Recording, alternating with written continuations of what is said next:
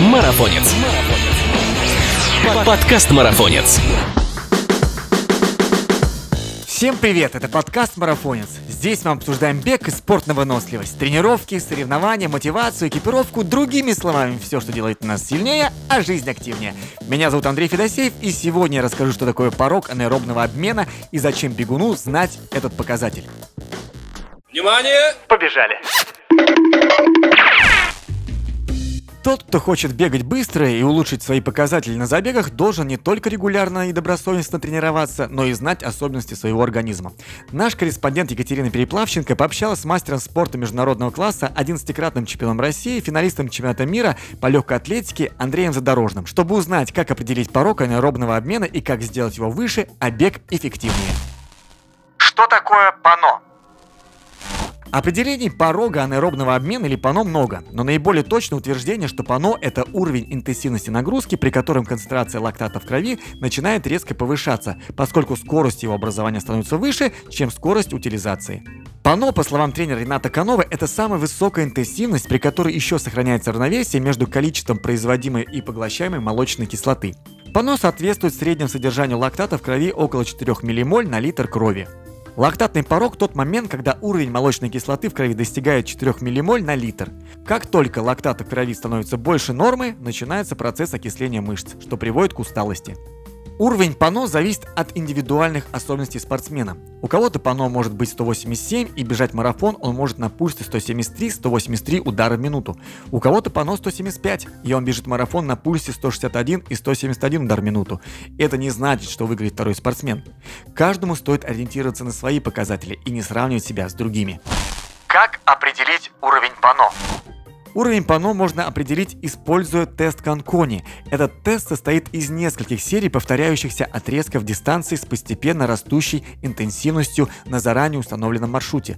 Пульс и скорость на отрезке фиксируются и затем рисуется график.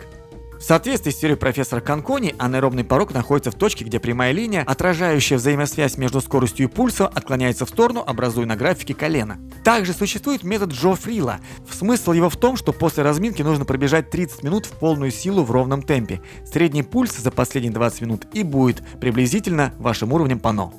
А можно провести тестирование с газоанализатором. Этот способ считается наиболее точным для определения текущего уровня ПАНО.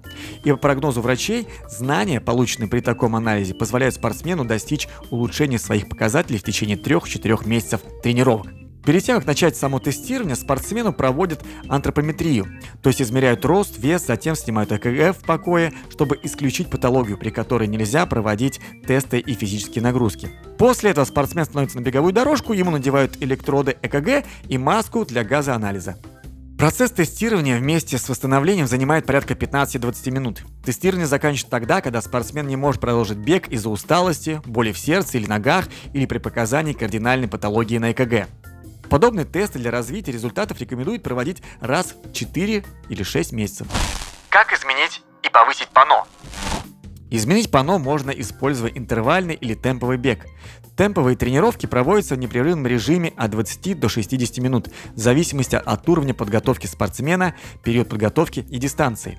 Интервальные тренировки – это повторный бег на конкретных отрезках, от 100 метров до 5 километров, в зависимости от задач, период и подготовки атлета. Спортсмен, пробегая заданное расстояние, затем несколько минут бежит трусцой до восстановления пульса в пределах 110-120 ударов в минуту. Затем отрезок повторяется вновь. Для развития пано эффективно бегать в подъем протяженностью 600-800 метров. Подобные тренировки описывает в своей книге «Бег с лидьярдом» известный тренер Артур Лидьярд. Спортсмен, который ориентируется на достижение результата, должен стремиться к росту пано. Чем энергичнее вы тренируетесь, тем выше поднимаете свой порог за счет снижения уровня выработки лактата и ускорения его нейтрализации. В результате вы получаете возможность бежать дольше и быстрее. По многочисленным наблюдениям у триатлетов пано по пульсу на велосипеде ниже, чем пано при беге.